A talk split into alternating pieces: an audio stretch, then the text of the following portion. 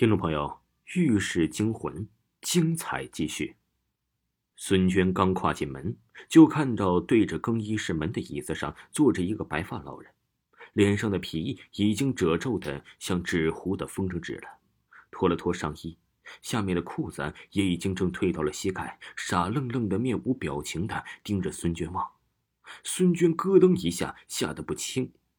这没个声音的，就像个雕塑那样坐在那里，惨白的脸，惨白的身体，叫人不寒而栗。嘿。奶奶，洗洗澡啊！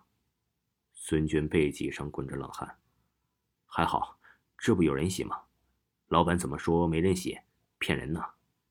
老人像是个聋子，依然面无表情的看着孙娟，仔细看呢，就像是一幅画。孙娟牙齿里在嘴里紧咬，这今天怎么怪怪的？还是不要跟他说话的好啊！孙娟找了个离老人很远的一个衣柜，开始脱衣服。哼，哼哼哼！孙娟突然身上像是被冰块击中了一样，背后这个老人猛然呵呵了两声，声音很空灵，就像是隔了很多的山谷回放出来的一样。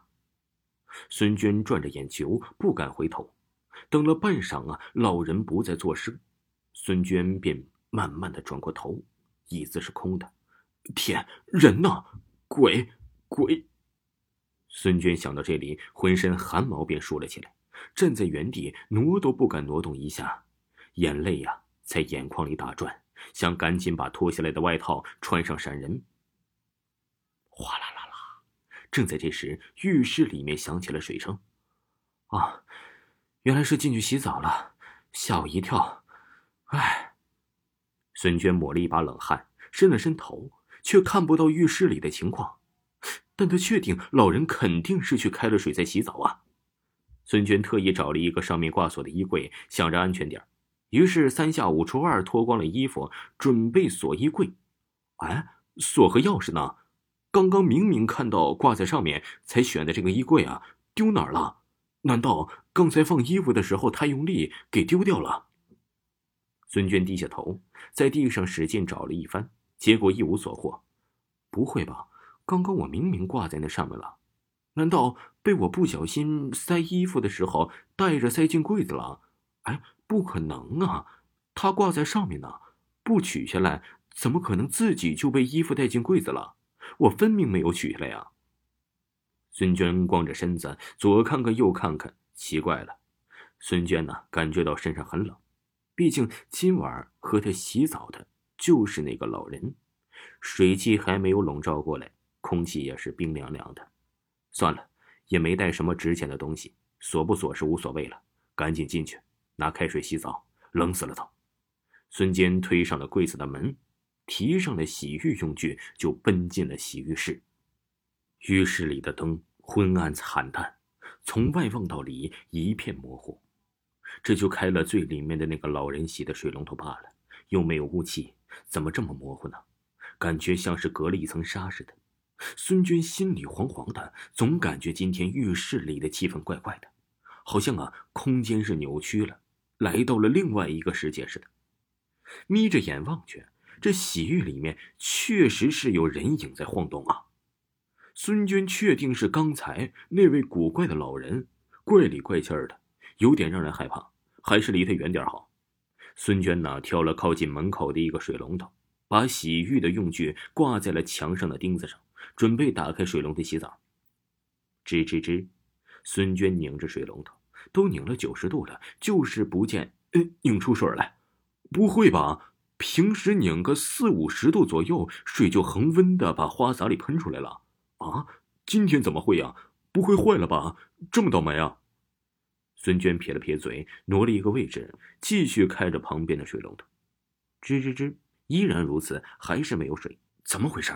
孙娟心里毛毛的，接着往下开，连续开了两三个都没有水。转过来，看着洗浴室里最里面的那个模糊老人的人影，那里呀明明有水啊，还有水声，怎么这里没水啊？孙娟已经冷得浑身直打哆嗦，怎么搞的呀？孙娟望着头，朝着老人的方向使劲张望。这洗浴室啊是长方形的，很长，老人在长方形里最里面的角角上，灯光昏暗的原因，孙娟总是看不清老人那边的具体情况，只模糊的觉得那边的水在哗啦哗啦的响。老人白花花的身体在屋里晃动，孙娟定住了神，那感觉呀，就像是一团肉隔着一层膜在挪动，气氛非常诡异。